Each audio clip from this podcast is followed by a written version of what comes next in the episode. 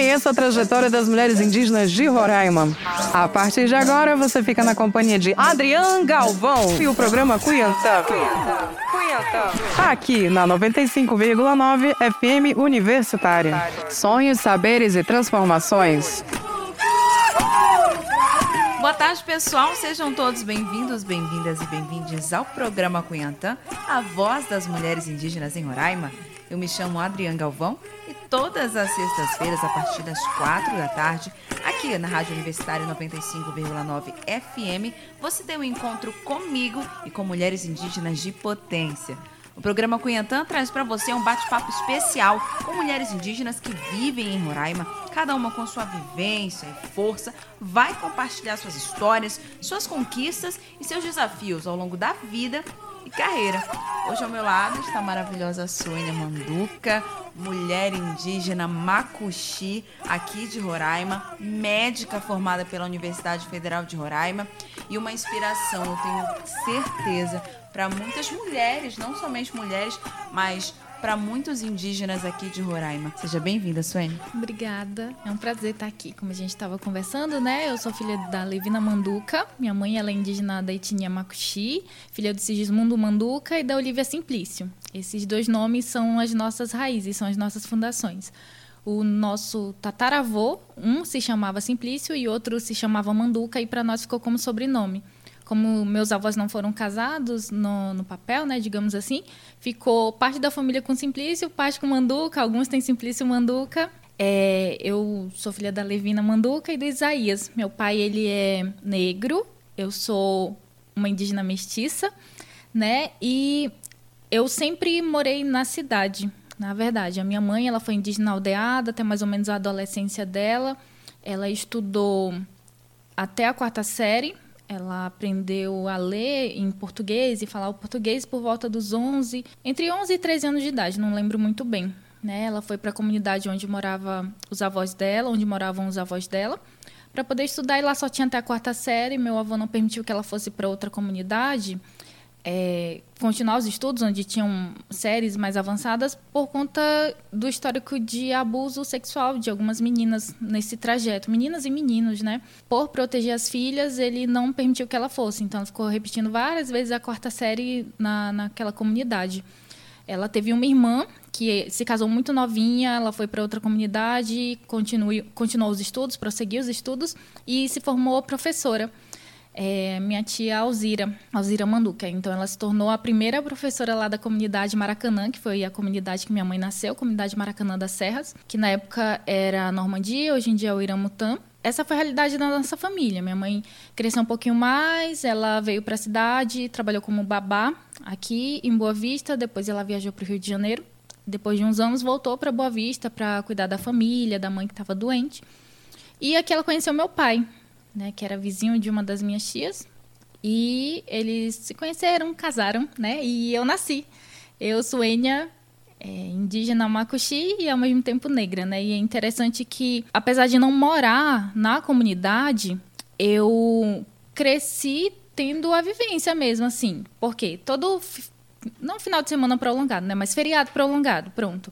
Natal, as festas né, que a gente considerava festa na nossa comunidade, minha mãe reunia com as outras tias, íamos nós lá para a comunidade, a gente participava da, da colheita, das plantações, das festas, então todo o processo, por exemplo, da fabricação da farinha, do beiju, tudo, desde a hora de todo mundo lá para a roça para pegar a mandioca, trazer, lavar, raspar, ralar, moer, tudo, tudo. Tudo você acompanhou. Tudo, a gente acompanhou. A fabricação do caxiri, tudo, tudo a gente fazia todo mundo junto, né? E aí desde pequenininho eles mostrando, ensinando. A avó deixava a gente jogar o beiju assim em cima da da da casa, né? Era muito legal. Assim, pra gente, como criança, era diversão, mas era interessante que isso era a nossa cultura já sendo impregnada em nós, né? Já sendo parte da nossa construção, da nossa identidade mesmo. A pesca, a colheita e a gente sempre fazer junto e dividir com os outros, né? E eu achava isso muito legal. E é interessante que depois de eu crescer um pouco mais na, na convivência da escola é que eu percebi que não era comum todo mundo ter isso. Porque para mim era a minha realidade, né? todo mundo tinha também. Sim, eu, como assim vocês não plantam? Como assim isso? vocês não têm um forno de fazer como farinha? Então ela sabia que essa realidade ia ser muito mais complicada. E por cuidado, né, ela podia só ter falado para eu ficar e pronto, ou para eu ir e pronto, mas ela conversou comigo. E decidimos que eu ia ficar aqui na cidade, fiquei com meu pai, com a minha avó paterna e com uma tia materna. É, e interessante falar também que meu pai, ele trabalha na saúde indígena há muitos anos. Agora ele está cedido para o Dicei Leste. Não, Dicei Yanomami, isso. Mas antes ele trabalhava na FUNASA dentro da, da área indígena mesmo, como microscopista. Né? Então essa parte da saúde indígena também foi muito presente. Meu pai sempre trabalhando lá, lutando pelo direito dos indígenas, né? Tanto por ver a realidade durante o trabalho, quanto dentro da própria casa, né? Dentro da nossa família. Então, foi um ambiente que eu fui crescendo, vendo as dificuldades, vendo o quanto tinha de negligência, o quanto alguns profissionais, por conta própria, tentavam melhorar de, uma, de alguma forma, né? de acordo com o que estava dentro das limitações ou dentro do alcance deles, a saúde e a educação também. E a saúde do Estado não chegava? Não chegava. E foi quando eu tive a, um impacto, assim, foi a primeira vez que eu lembro, né, assim, de minha memória, do impacto dessa diferença, né? Porque até então eu era muito criança, eu não entendia. Para mim, eu que estava aqui, meu primo que estava lá, era a mesma coisa, mas naquele dia não, eu fui confrontada com a realidade, falar, poxa, realmente meus primos não têm o mesmo acesso à educação que eu tenho aqui. Quando a gente chegar lá na frente para uma prova, para uma faculdade, os que têm interesse, não vai ser a mesma coisa do que eu tô tendo aqui. Aqui tem acesso a cursinho, tudo bem que a minha família não é uma família rica, não nasci em berço de ouro, né, uma classe média baixa, dá de dizer assim. E mas a gente tinha condição de participar pelo menos do cursinho solidário que tinha na Universidade Sim. Federal. Tinha a oportunidade de fazer um cursinho que dava desconto se você fizesse uma prova, mas os meus primos de lá não tinham. Nem sequer isso. Não tinham acesso a isso. A internet não tinha sinal de internet ainda, era internet de escada. E nem isso tinha lá para eles. Né? Não tinha essa possibilidade. Hoje em dia graças a Deus ele já tem acesso à internet, ainda a energia no motor, né? Então tem um período que tem energia elétrica e a gente vê que tem uma desigualdade do, do acesso mesmo, né? Tanto ao conhecimento quanto à saúde. Né? E foi, como eu falei, eu quero repetir isso mais uma vez, porque sempre tem um momento né, que a gente tem um impacto da realidade. Poxa, eu era uma criança até agora e eu achava que era igual para todo mundo. Eu falei, opa, não é bem assim. Não é assim teve, que funciona. Teve a questão também, né? A sua mãe chegou a te perguntar, filha, é realmente isso que você quer? Porque quantas crianças nem sequer essa recebem essa pergunta? E interessante também citar nesse momento que ela era professora de língua materna, que é importante para a nossa identidade enquanto indígenas, a nossa língua. Né? A minha mãe fala que um dos maiores arrependimentos dela foi não ter me alfabetizado desde pequena com os dois idiomas, né? Uhum. Português e macuxi. Então, assim, é uma limitação que eu tenho que eu reconheço que tenho, né? Não sei falar fluentemente o makushi. Eu sei me comunicar pouco, bem limitado. Até em questão disso, hoje a minha mãe, a gente conversa um pouco sobre isso, ela fala que ela não entende por que, que ela não passou isso. E, de certa forma, a gente vê que ela é até um assunto delicado, né? Para ela conversar sobre isso, agora que ela se abre melhor sobre isso, pelo preconceito que ela sofreu durante toda a vida, dela, né? E a nossa identidade ela vem sendo apagada aos poucos. É uma coisa que a gente não pode perder. E uma das coisas é o nosso idioma, né? Então ter esse cuidado nas escolas indígenas que é o, a matéria, né, de língua materna para incentivar isso para os nossos, para as nossas crianças, para os nossos adolescentes e ter como parte nossa, né? Com certeza. E até pouco tempo era pensado uma educação indígena de de qualidade. Hoje se é pensado mais estruturalmente, se tem aqui os seus exemplos, mas ainda no todo tem muito a avançar. Como é que uma criança de uma comunidade indígena vai pensar no vestibular se ela não tem nem o professor da quinta série? Sim. Você tem, você coloca aqui, eu vou sonhar ou eu vou sobreviver? É, tem muito disso mesmo, né? E nesse período eu tive muito apoio da minha família, né? Filha, é isso que você quer, então vamos lá. Tanto que tem gente que vem de uma linha né, de médicos, assim, na família. Ah, é filho de médico, neto de médico, bisneto de médico. E a gente não tira o mérito disso de maneira nenhuma, né? Não é que a gente quer que, ah, não exista mais isso. Não é isso. É só que todos têm essa oportunidade né, de sonhar. Será Exatamente. que eu vou poder viver o sonho ou vou só sobreviver, né? Então a minha família me deu muito apoio nisso. Então, tanto por parte de mãe quanto por parte de pai, eu sou a primeira médica da família. Até então, a gente tinha alguns técnicos de enfermagem. A maior parte da minha família, por parte de mãe, são de professores, né? Tem tem uma tia que ela é técnica de enfermagem. E o teu pai, que ele trabalha com saúde indígena, ele te inspirou nesse processo também? Em parte, porque ele chegava em casa às vezes, não, a palavra não é indignado, sabe? Indignado com aquela situação.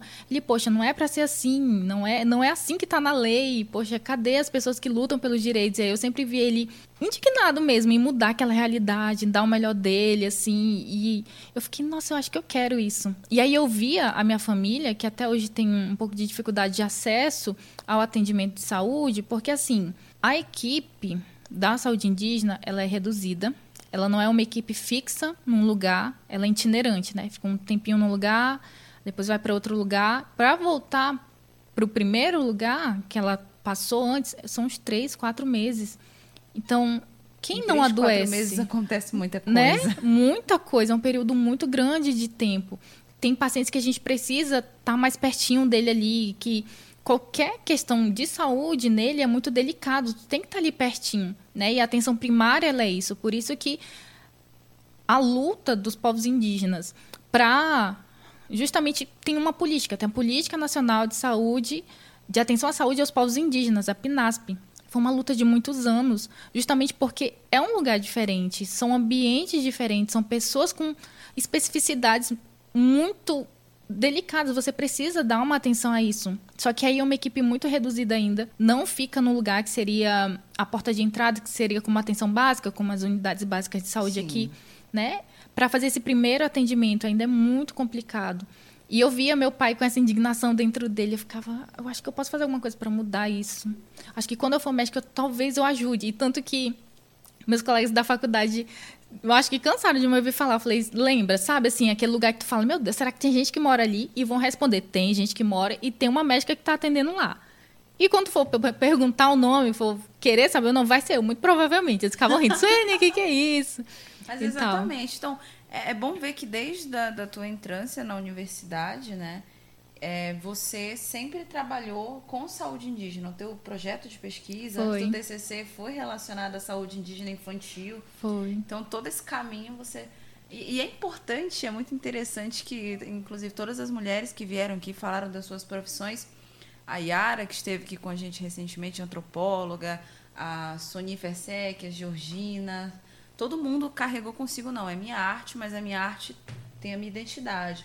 Minha poesia tem a minha identidade, meu trabalho de pesquisa tem a minha identidade. O pessoal até falou: ah, é chato, você só sabe falar disso. Olha, a gente falando ainda está na situação que está. Imagina se a gente não falasse. Imagina se a gente não lutasse, né? E como que eu não vou falar de quem eu sou? É minha identidade. Como não tem como separar isso? Não tem, né? Tanto que um, um dos grandes dilemas quando a gente se forma na dentro da faculdade de medicina é que sobrenome eu vou usar. Né? Que sobrenome vai ser? Porque geralmente é o nome do, do médico ou da médica e um sobrenome. Você liga muito aquele sobrenome. E é muito. Parece bobagem, assim. De, talvez pareça bobagem vindo de fora, mas pra gente é a nossa identidade, é o que vai marcar. Quando falarem aquele sobrenome, vão lembrar de você. Eu não tive dúvidas que seria Manduca.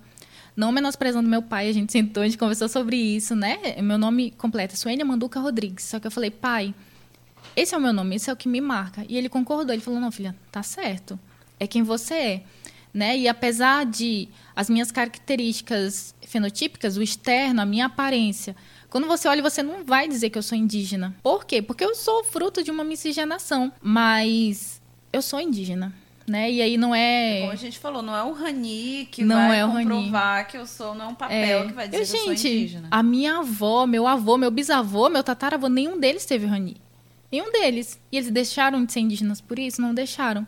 A minha mãe teve que sair para trabalhar um pouquinho, para cuidar melhor dos meus avós, né? Ela deixou de ser indígena, não deixou. Pronto, agora na vida profissional, e desde a faculdade, na verdade, eu já observei isso, mas ainda mais agora na vida profissional, que eu fui para os lugares trabalhar, é que quando eu entro em contato com um paciente indígena, Pronto, com um não indígena. Não é que eles falam, Manduca, Manduca é de onde? Eu falo, não, é indígena, era o nome do meu tataravô. E aí ficou para mim para nossa família como sobrenome, né? Mas era o nome deles. Ah, nossa, é mesmo indígena? Nem parece. Eu falei, pois é, mas eu sou.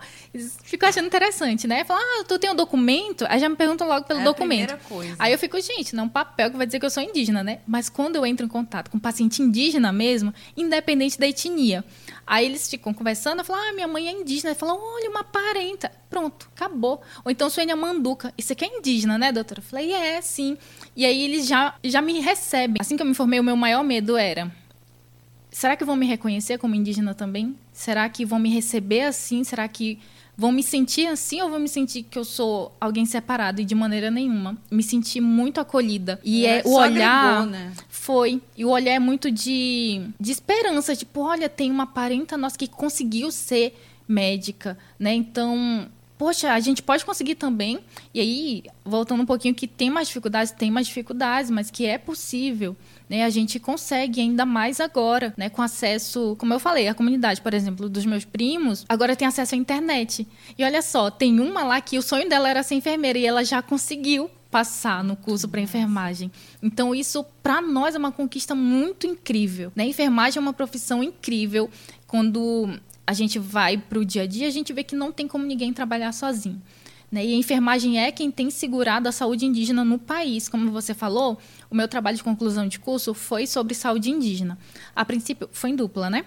Porque eram muitos alunos e não tinham preceptores, não tinham tutores o suficiente para todo mundo. Então, eles permitiram ser em dupla. Fiz eu e minha amiga Kemily. Kemily é uma das minhas melhores amigas. Eu digo assim que ela é minha irmã, né? A gente é gêmea para tudo.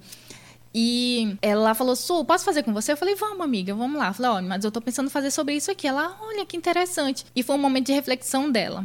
Que Emily, ela é mais ligada à mãe dela, né? Não teve tanto contato com o pai, mas ela tem todas as características de negra mesmo. Ela é uma mulher negra.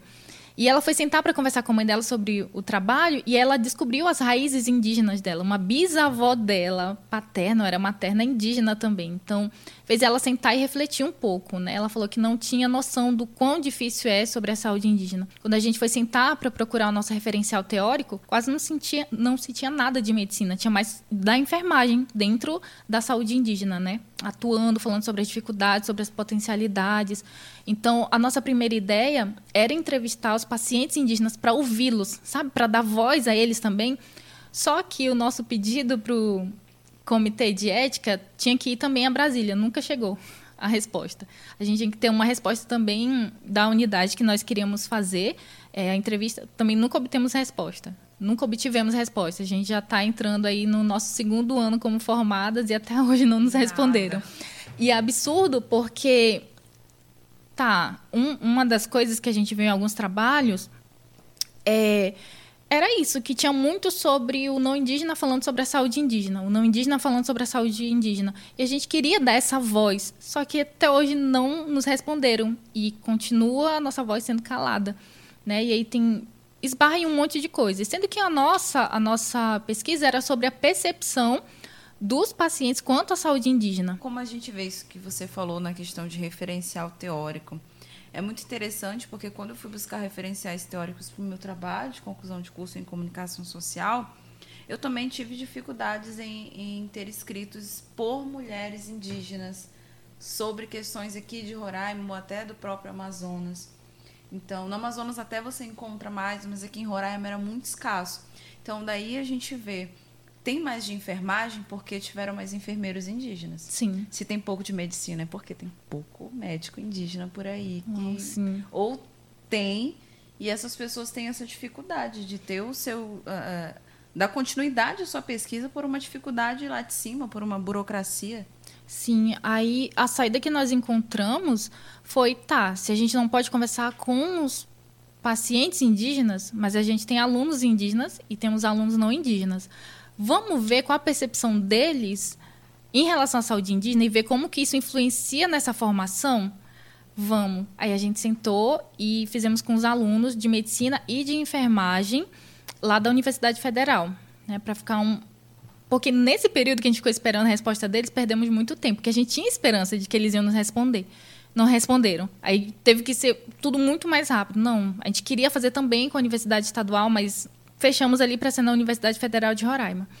Tá bem. Então a gente sentou e fez sobre isso, com os alunos de enfermagem e medicina e a percepção deles sobre a saúde indígena. E os resultados, eles foram incríveis, assim, porque os alunos que participaram, na verdade, os alunos de enfermagem, eles têm um estágio bem limitado mesmo lá na, na CASAI, que é a Casa de Saúde Indígena. E a gente não tem, na medicina não tem isso, não tem nenhuma visita técnica, não tem nada. De saúde indígena tem assim, é, paciente tal, indígena, etnia tal, tem isso, tá sentindo isso, tosse, febre, acabou. Só para dizer que é indígena nada e tava lá. Característico. Isso. E aí, nada que fosse especificamente sobre a saúde indígena, sabe? De ter o direito que o paciente tem de ele escolher optar pela fitoterapia, por exemplo. Falando de medicina tradicional indígena e da medicina do não indígena, você se deparou com, com, com essas, esses diferentes momentos de pensar esses dois tipos de fazer medicina na universidade? Ou aqui eu posso aplicar o que minha mãe ou minha avó me ensinou? Poxa, eu queria que isso tivesse sido falado, porque eu acho que essa parte da medicina tradicional indígena poderia ajudar na medicina ocidental. Durante a faculdade, nem espaço para isso a gente teve, sabe? Nem, nem espaço, assim, nenhum, zero durante o meu período lá. Né? A gente tem um, um módulo que se chama Interação de, de Ensino e Saúde à Comunidade, que deveria ter sido contemplado isso. No finalzinho do curso, conversando com a nossa orientadora, que era uma enfermeira, que é uma enfermeira, e experiente também na saúde indígena, ela não é indígena, mas ela atua na saúde indígena há muito tempo, e ela tem esse pensamento crítico, sabe? De, não, vamos olhar para o que a medicina tradicional tem para contribuir e ela é uma das, das colaboradoras desse módulo hoje em dia. E ela levou um. Agora eu esqueci o nome da pessoa que foi. Mas ela levou um indígena para conversar com os alunos sobre a intervenção da medicina tradicional indígena lá. E foi bem legal, foi muito enriquecedor. Falei, nossa, professora, que legal que está tendo isso agora, o que na minha época não teve. Né? A gente nem a oportunidade disso não teve, mas que bom. E aí, durante a faculdade, a gente. Eu, realmente, eu não tive. Mas na minha prática, né, já como médica, bom, meu primeiro emprego foi no município de Normandia. É o segundo município que tem proporcionalmente a maior quantidade de indígenas, né, aqui em Roraima, perdendo para o Iramutã, se eu não me engano. É, sim, Iramutã. Né? E lá e foi muito legal, porque eu tive contato e eu conheci primos que eu não, não, não sabia. Lá tem uma comunidade só de manducas, a comunidade Hebron. Olha só, que massa. Sério, o pessoal, nossa, tu deve ser parente. Falei, eu fui perguntando, né? É filho de quem? Tem muito disso. É filho de quem? Que é pai de quem? Nananã. Chegou, são filhos de uma tia-avó minha que eu conhecia. Essa minha tia-avó, eu vivia visitando ela.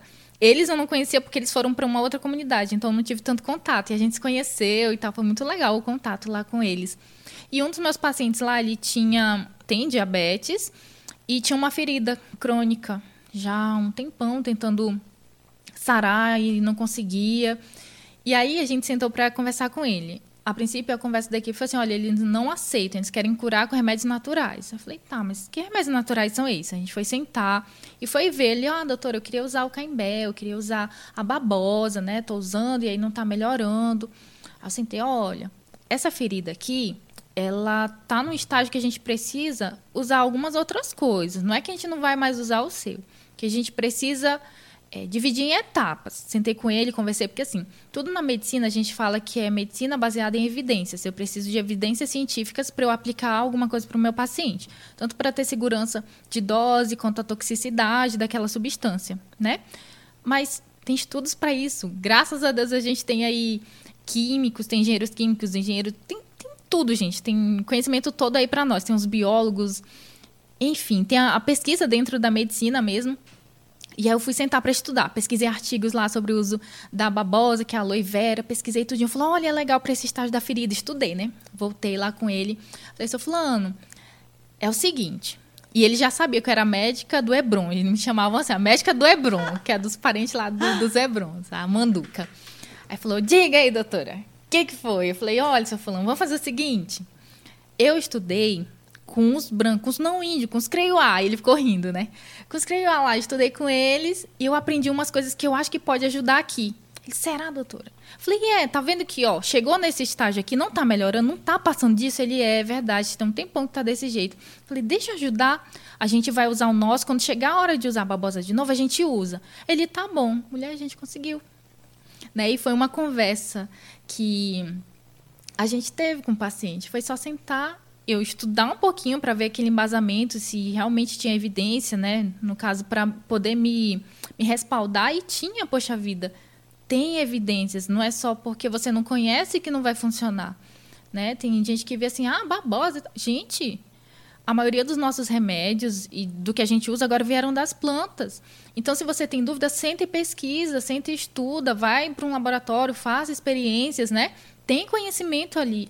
Né? Que há muito essa, essa sim, separação, né? Não, sim. só o remédio, só o é. fármaco, a planta vai até tal canto, ou você até negligencia o estudo da própria planta, sim, né? Sim, e todo, toda uma história, não é de agora. Né? Tem base naquilo. Se funciona, tem base naquilo. E isso incentiva ainda mais as pesquisas. Né? E quanto mais. Imagina, é diferente olhar de alguém que cresce, que nasce e cresce dentro de uma cultura. É diferente olhar da gente que é que é indígena, né? Para aquela situação. Não, vou sentar, vou pesquisar. Poxa, tem conhecimento aqui. Se vocês não estão acreditando, eu vou estudar e vou pesquisar sobre isso, né? Incentiva ainda mais esse espírito de, de pesquisador mesmo, né? então... tu vê a diferença de, por exemplo, uma, uma médica indígena ter esse olhar sensível, crítico e essa escuta e o processo de pesquisar. Funcionaria assim se fosse um, um médico ou uma médica não indígena e que não tivesse esse olhar sensível? E até a questão da comunicação, né? Que, como eu falei, eu não tive isso na faculdade. Não foi uma coisa que me ensinaram lá na academia. Né? E teve alguns colegas que até em questão de, de estagiar numa UBS, numa unidade básica de saúde, um pouco mais para a periferia, ficar chocado. Eu, gente, vocês nunca tinham visto isso? Nossa, a pessoa não tem dinheiro para comprar uma de pirona. Não, não tem. Não tem. Não, não tem. Ah, o paciente não quis tomar. Não, não quis. Você conversou com ele, você ouviu ele. Ah, mas é absurdo. A gente tem que aprender a ouvir o paciente, sobretudo ouvir. Né? E são coisas que são ensináveis, elas são treináveis. E uma das coisas que a academia poderia fazer, né, e ainda mais dentro do Estado, que proporcionalmente tem a maior quantidade de indígenas, sentar e repensar sobre isso. Né? E a gente já tem feito isso. E foi muito interessante que na nossa, na nossa banca do TCC nós chamamos o pró-reitor de ensino. E ele falou: olha, olha, eu quero. Acho que é o pró-reitor de ensino. Ele falou: olha, eu posso levar esse trabalho para os meus colegas para a gente colocar isso lá? E ele foi uma das pessoas que incentivou a gente na, no trabalho sobre a saúde indígena, porque ele é um branco que falou que teve um choque muito grande assim que chegou em Roraima e que sentaram com ele e com a, equipe de médicos que tinha chegado para falar sobre as especificidades das etnias. Ele falou que aquilo impactou muito ele. Então, ele é alguém que sente e ouve. Ele sentou e ouviu a gente, falou: "Não, realmente, isso aqui a gente pode mudar, a gente pode melhorar nisso", né? Então, vê assim que se eu for contar, fui ensinado sobre isso na faculdade, sobre é, essa como que eu botaria em prática isso de ouvir o paciente, de intercalar, não intercalar, mas de mesclar os conhecimentos? Não, não fui ensinada.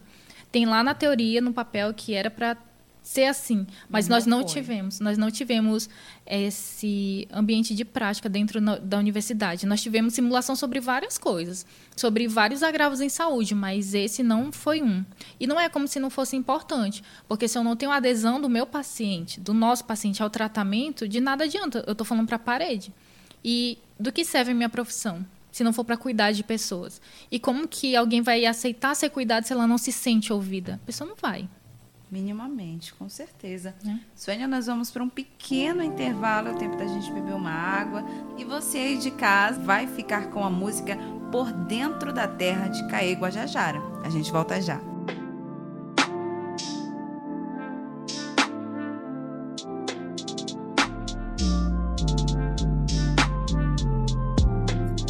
Olha em frente ao meu reflexo, me sinto gigante perdi tempo demais, não seguindo adiante.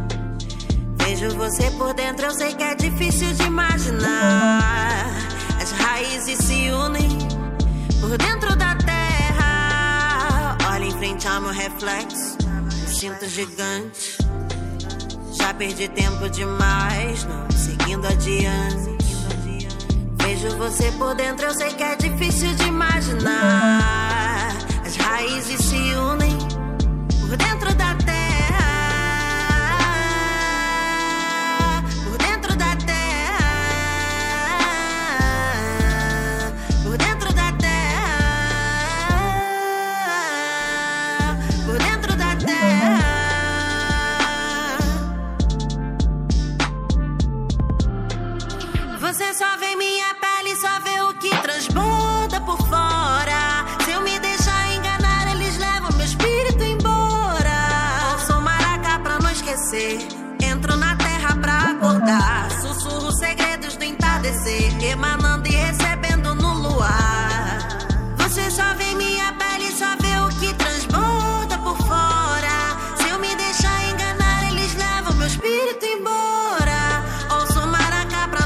Entrou na terra pra acordar. Sussurro segredos do entardecer. Emanando e recebendo no luar. Olha em frente ao meu reflexo.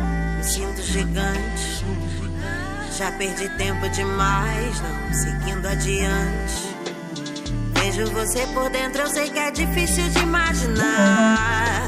As raízes se unem por dentro da terra. Olha em frente ao meu reflexo gigante.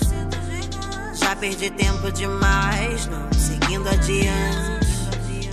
Vejo você por dentro, eu sei que é difícil de imaginar. As raízes se unem por dentro da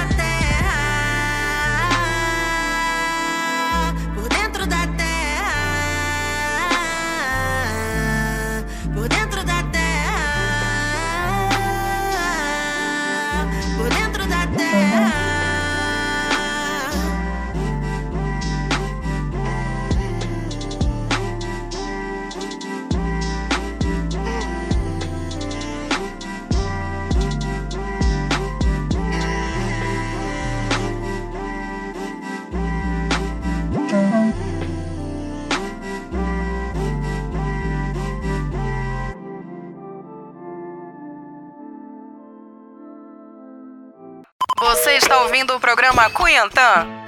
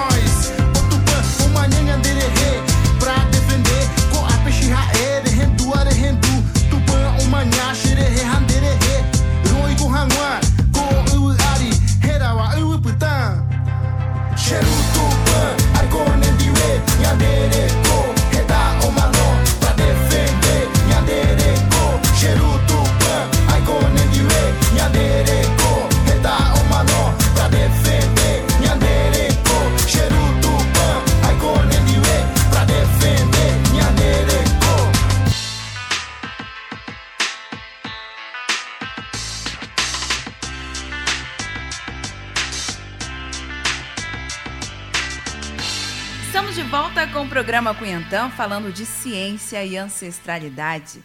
Você acaba de ouvir a música Tupã, do grupo de rap Bro MCs. Eu sou Adriana Galvão e hoje estamos recebendo na Rádio Universitária a presença da médica Suênia Manduca, mulher macuxi, filha de Roraima, onde construiu seu saber na universidade e agora devolve esse saber para as comunidades indígenas, né, Suênia, Hoje você está nesse processo de andar por municípios, comunidades. É o pessoal lá da Universidade Federal do curso de medicina. Eles têm um projeto, na verdade é uma ONG de estudantes de medicina, chama IFMSA.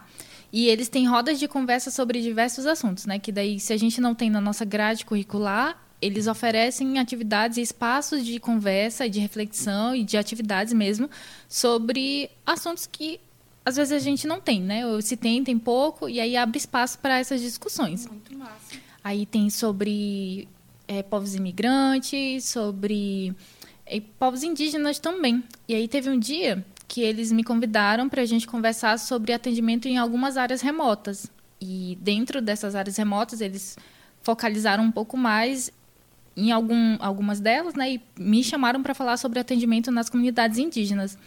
Como eu falei, meu primeiro emprego foi no município de Normandia. E lá a gente tentava fazer o atendimento nas comunidades, né? Porque, assim, teoricamente era para o DICEI conseguir atender todo mundo. Só que são muitas comunidades, a equipe é pequena, então é bem restrito. E daí lá o prefeito, ele é indígena também, então ele tem muito um olhar para as comunidades. Ele conversou lá com o secretário e se organizaram para fazer atendimentos em saúde. E foi quando eu tive a oportunidade de entrar junto com equipes lá e, e ver as carências que ainda o nosso povo tem. Né? Mas foi bem, bem enriquecedor. Aprendi bastante. É, teve uma comunidade que a gente foi. E vou, vou só preservar o nome da comunidade, tá? Mas assim, uma comunidade que a gente foi e reuniram todas as lideranças de lá, o ancião, o Tuxaua, o segundo Tuxaua, e teve. Eu não lembro qual era o nome dele, mas ele era assim, tipo um Tuxaua dos Tuxauas, era o coordenador dos Tuxauas. Coordenador da região? Isso. E ele estava lá e ele pediu para todo mundo da equipe se organizar e queria que todo mundo se apresentasse, cada um falasse a sua função de lá, o nome e a função na equipe. E aí todo mundo se apresentou, aí todo mundo nervoso, né, que ele estava bem sério, queria saber o que estava acontecendo. Aí ele falou que queria ouvir o nome de todo mundo, porque ele acreditava, eles acreditavam que todo mundo ali tinha um papel, né? Então todo mundo, desde o auxiliar de serviços gerais que foi para ajudar a gente em tudo, é, até, enfim, motorista, o secretário foi no dia e eles queriam agradecer, porque há quatro anos eles estavam atrás de pelo menos um atendimento odontológico, que não estava tendo. Ele falou: olha, aqui a gente tem crianças de 3, 4 anos que não sabem o que é um dentista. E aí vocês chegaram aqui. Nós oramos por vocês e vocês chegaram. A gente está muito feliz por isso. Obrigada por nos ouvirem e nos alcançarem. Aí eles pediram para fazer uma oração por nós. E aí nesse dia eu lembro que eles pediram para a gente fechar o olho, oraram por nós, agradecendo, né? Falou, Deus, olha, a gente há muito tempo pede para que eles viessem. E hoje eles chegaram aqui. Obrigada por trazerem eles aqui. E aí, de novo, ele reforçou: olha, vocês são resultado das nossas orações. Vocês são as pessoas que vieram atender um clamor que a gente já tinha há muito tempo. Nós nos sentimos esquecidos. Nós nos sentimos invisíveis. E hoje a gente se sente enxergado. Muito obrigado. E eu chorei nesse dia, ó. Eu Ah, chorei, eu eu, fiquei, nossa. agora. Eu fiquei, Deus, uau, né? Eu, é o meu povo também. Eu tô podendo participar disso, sabe? Do que da história mesmo, de poder atender gente que eu considero minha família, né? E, eu fiquei muito emocionada assim de poder participar desse cuidado, de pelo menos iniciar. Que Deus, muito obrigada de verdade por esse privilégio que é poder ter aprendido, ter me formado e poder servir a minha família, né, ao nosso povo. Obrigada por isso, né? Porque quanto tempo aquele povo estava ali precisando de um atendimento. Aí teve uma senhora lá com a diabetes extremamente alta. A gente conseguiu compensar. Eu fiquei, quanto tempo ela ficaria aqui? Ela não tinha transporte. Ela não tinha, não tinha outro jeito, não tinha como.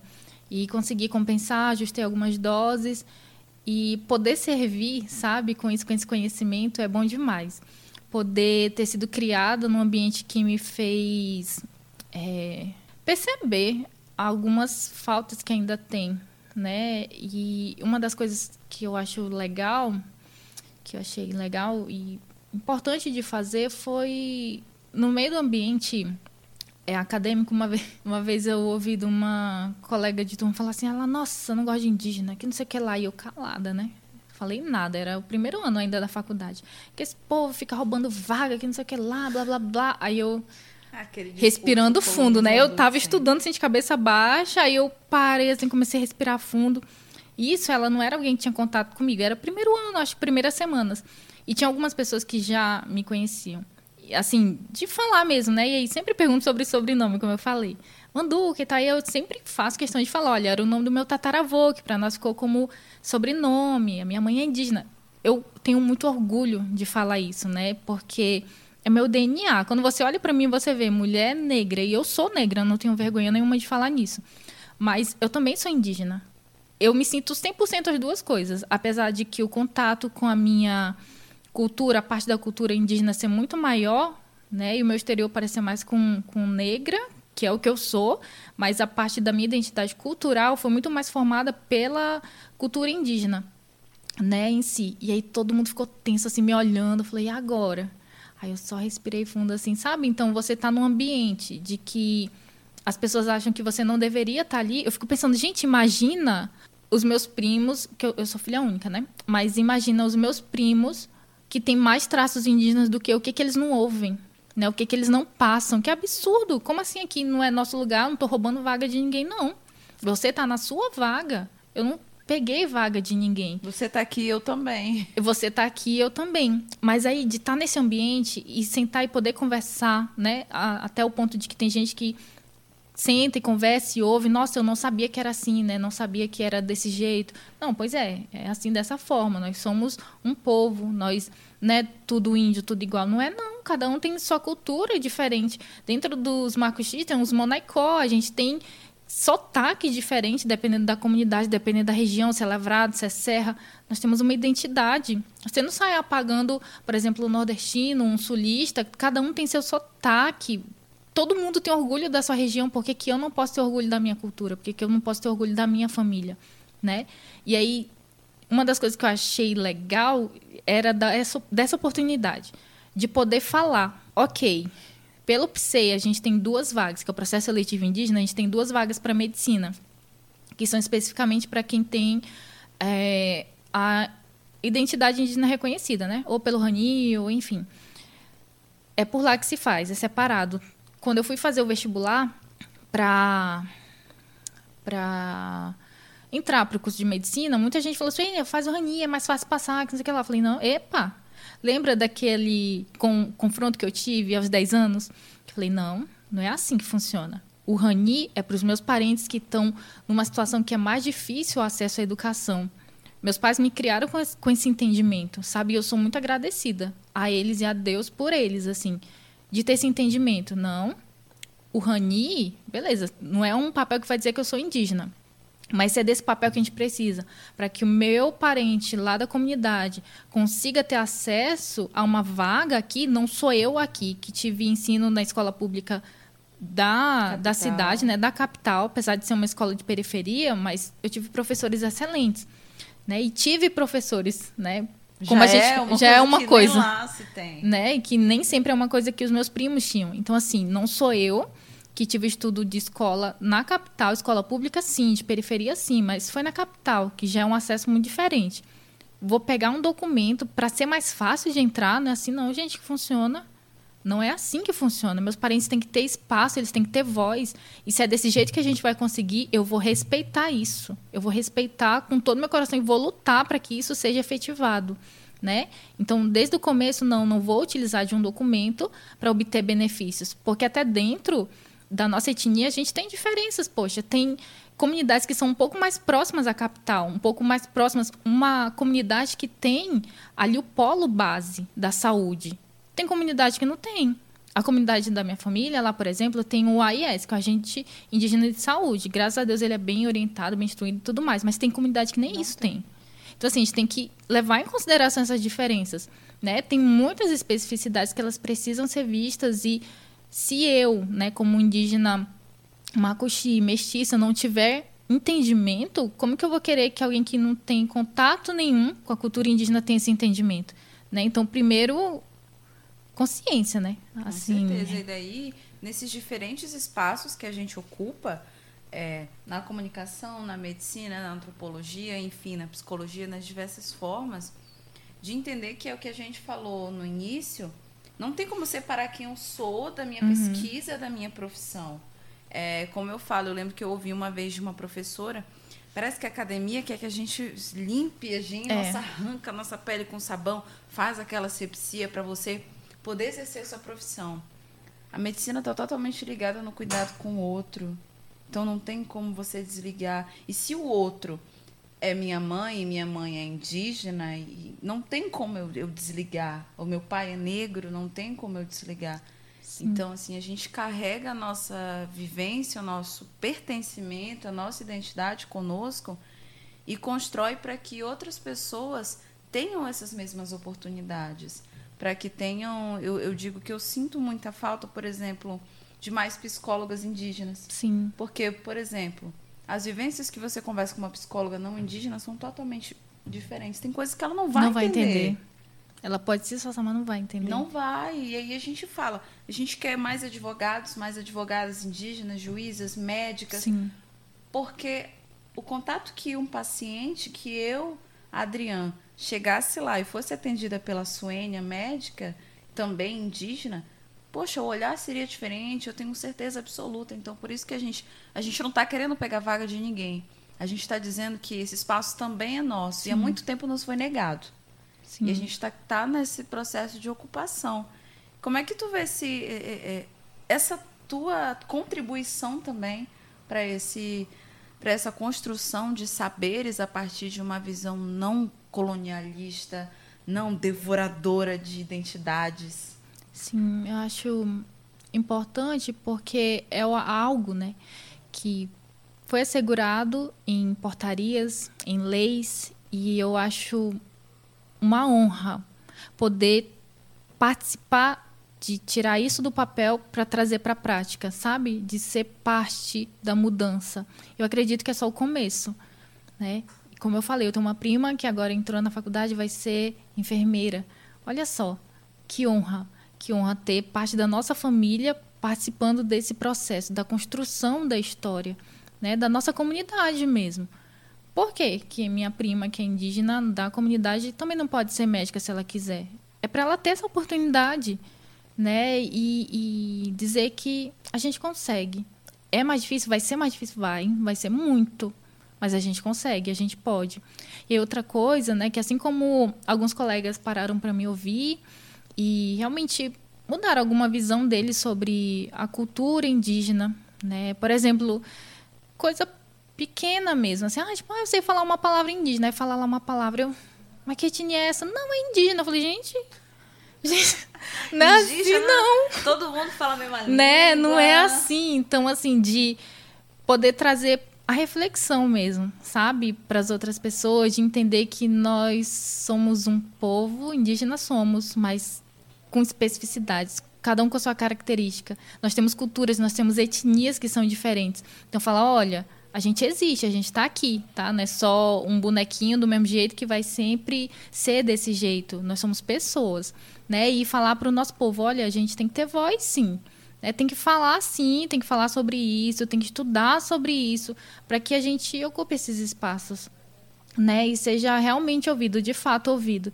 Tanto que quando achei interessante isso que meus colegas faziam e eu sou muito agradecida por esse respeito, é que quando o assunto era povos indígenas ou saúde de povos indígenas, Suênia, ah, a gente tem uma indígena aqui, a Suênia, e me chamar, né, falar, olha, falar um, eu falar um pouquinho sobre a vivência, sobre o que eu tenho visto, sobre o que eu via e vejo meus familiares enfrentando, né, e como que a gente pode melhorar isso, e também, quando eu tenho oportunidade, se são meus pacientes, não, vamos ouvir ele aqui. Ele é indígena aldeado, ele é o meu paciente. Nesse momento, quem tem um lugar de fala é ele, vou deixar ele falar. Eu quero, ah, não, eu quero ouvir. E ter essa voz, sabe, agora como médica, de parar e falar, gente, vamos ouvir, sabe? De Porque você abre a escuta para outras pessoas Sim. também, né? é, e eu acho, de verdade, um privilégio poder ter esse espaço. De, às vezes, não você o que você ouvida, mas na posição que eu ocupo hoje, eu posso ajudar outras pessoas a serem ouvidas, sabe? A gente melhorar e a gente crescer. E aí, duas coisas, né? É, que eu vejo. É isso, de eu poder dar oportunidade para os meus pacientes que são indígenas poderem falar, poderem ser ouvidos e como é que eu posso melhorar? Como é que você acha que dá de melhorar isso aqui? Como é que a gente pode trabalhar junto e conseguir construir esse cuidado? Porque uma das coisas que eu acredito, e é uma parte que eu aprendi, e aí eu vou ter que reconhecer, né? Reconheço esse mérito na universidade com os meus professores que foram incríveis, assim, guardando os bons professores, né? Que é assim, o paciente, ele não é uma coisa, ele não lhe pertence, ele é uma pessoa. Então, ele também faz parte dessa construção do cuidado, é a saúde dele. Ele tem que saber o que está acontecendo com ele, ele tem que ter o poder de escolha, ele quer ou não quer. E se ele não quiser, você vai ter que respeitar. Vai respeitar. E além disso, nós como indígenas entendemos que nós podemos também. E é importante que nós sejamos esses profissionais, né? E atender os nossos parentes, como você falou, é diferente é diferente. Eu via pacientes assim que comigo se sentiam mais à vontade. Eu fico, gente, imagina ele vendo alguém com os traços mesmo, indígenas. Porque, como eu falei, eu não tenho a fisionomia de indígena. Tem uma outra coisa que ainda dá de lembrar. O formato do meu rosto é o formato de todas as minhas tias e primas. É o nosso formatinho de rosto. Olho um pouquinho puxado, mas assim, é muito sutil, sabe? Mas tem primas que elas são aquele pessoal, o, o, fenótipo, né, das características em que o pessoal fala, ah, indígena. Eu falo, gente, mas a Suene aqui, nossa prima, também é. Né? Mas imagina, a pessoa, aquela questão de representatividade, né, de olhar e se identificar. Com certeza. Né, ter essa... A pessoa se sente mais à vontade nessa é aproximação. Outra, outra, outra Porque, assim, até que eu fale, a pessoa já fica meio tensa, assim, já entra no consultório meio tensa. Aí no que eu vou falando, a gente vai conversando, vai ficando à vontade, beleza, a gente superou esse obstáculo. Mas só de você olhar e ver, nossa, olha alguém indígena, que legal. Nossa, já fica, já dá naquela sensação de alívio, nossa, ela vai me entender quando eu falar. Né? Então, assim, falar aqui para as minhas parentes, né, indígenas, que apesar das dificuldades, a gente pode conseguir. Né? A gente está construindo esse caminho e é meio que um convite mesmo. Vamos participar dessa mudança, né? Eu sei que eu tenho muito a contribuir, eu acredito que sim, né? Não muito, mas acredito que um pouquinho, pelo menos, eu consigo contribuir. Mas imagina, uma das minhas primas, indígena aldeada, vi conseguir ser médica. Ela tem muito mais experiências do que eu, ela vai saber muito mais coisas do que eu, né? E assim, para mim vai ser uma honra poder participar disso também, de alguma forma que eu puder contribuir, ajudar, eu vou estar tá ali. E esse espaço é justamente para isso, é para convidar, convocar, Sim. ecoar essas vozes e dizer para as mulheres indígenas, principalmente as mulheres indígenas que estão nos ouvindo, que nós podemos ocupar o espaço que quisermos. Não interessa onde, não interessa como, quanto tempo demora para chegar é mais difícil, a Suênia falou isso, a gente, a gente sabe uhum. que é mais difícil. É mais difícil por conta do próprio ambiente que a gente está inserido, do sistema que a gente está inserido. Por exemplo, é, é, você está ali estudando e do nada tem um coleguinha rindo de você, rindo dos seus tratos. Ou, ah, você nem é indígena porque você está usando roupa. Ah, você não é indígena por causa que seu olho não é tanto assim. Então são tantos atravessamentos que fazem com que a gente ache que é mais longe, inalcançável. E a gente está aqui para dizer que é alcançável. Sim. A Suênia está aqui justamente para isso. Ela é uma pessoa, uma mulher indígena, macuxi, que alcançou e hoje está alcançando. E é aquela mulher que levanta o cocá da outra mulher, que pega na mão da outra mulher e fala: Vamos, mano, a gente consegue também, né? Sim. né? É isso. Bom, Suênia, eu quero te agradecer, quero agradecer pela tua presença aqui hoje. Obrigada pela tua fala, pela tua escuta. Tenho certeza, tenho certeza absoluta que quem ouvir vai sair renovado, inspirado e só, só gratidão pela tua presença hoje. Ah, eu que agradeço. Obrigada por tudo. Pessoal, a gente está encerrando o programa Cunhantã. Quero agradecer, claro, a você que está aí do outro lado nos ouvindo. Você é um dos motivos para nós estarmos aqui hoje, unindo essas vozes, fazendo esse trabalho coletivo, esse tecimento coletivo do saber. E lembrando que sexta-feira que vem tem mais programa Cunhantã. É toda sexta-feira, viu? Às quatro da tarde, na Rádio Universitária 95,9 FM. Muito obrigada pela escuta e um ótimo fim de semana. A Rádio 95,9 FM apresentou o programa Cuiantã com Adriano Galvão. Cuiantã. Cuiantã.